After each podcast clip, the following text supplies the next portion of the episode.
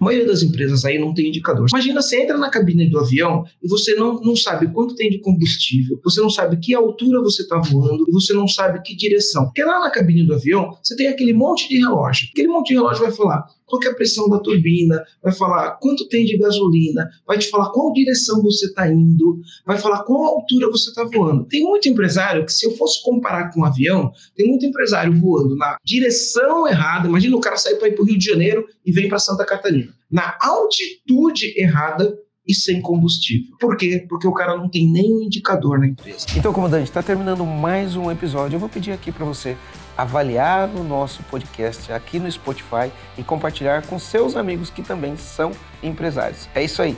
Valeu!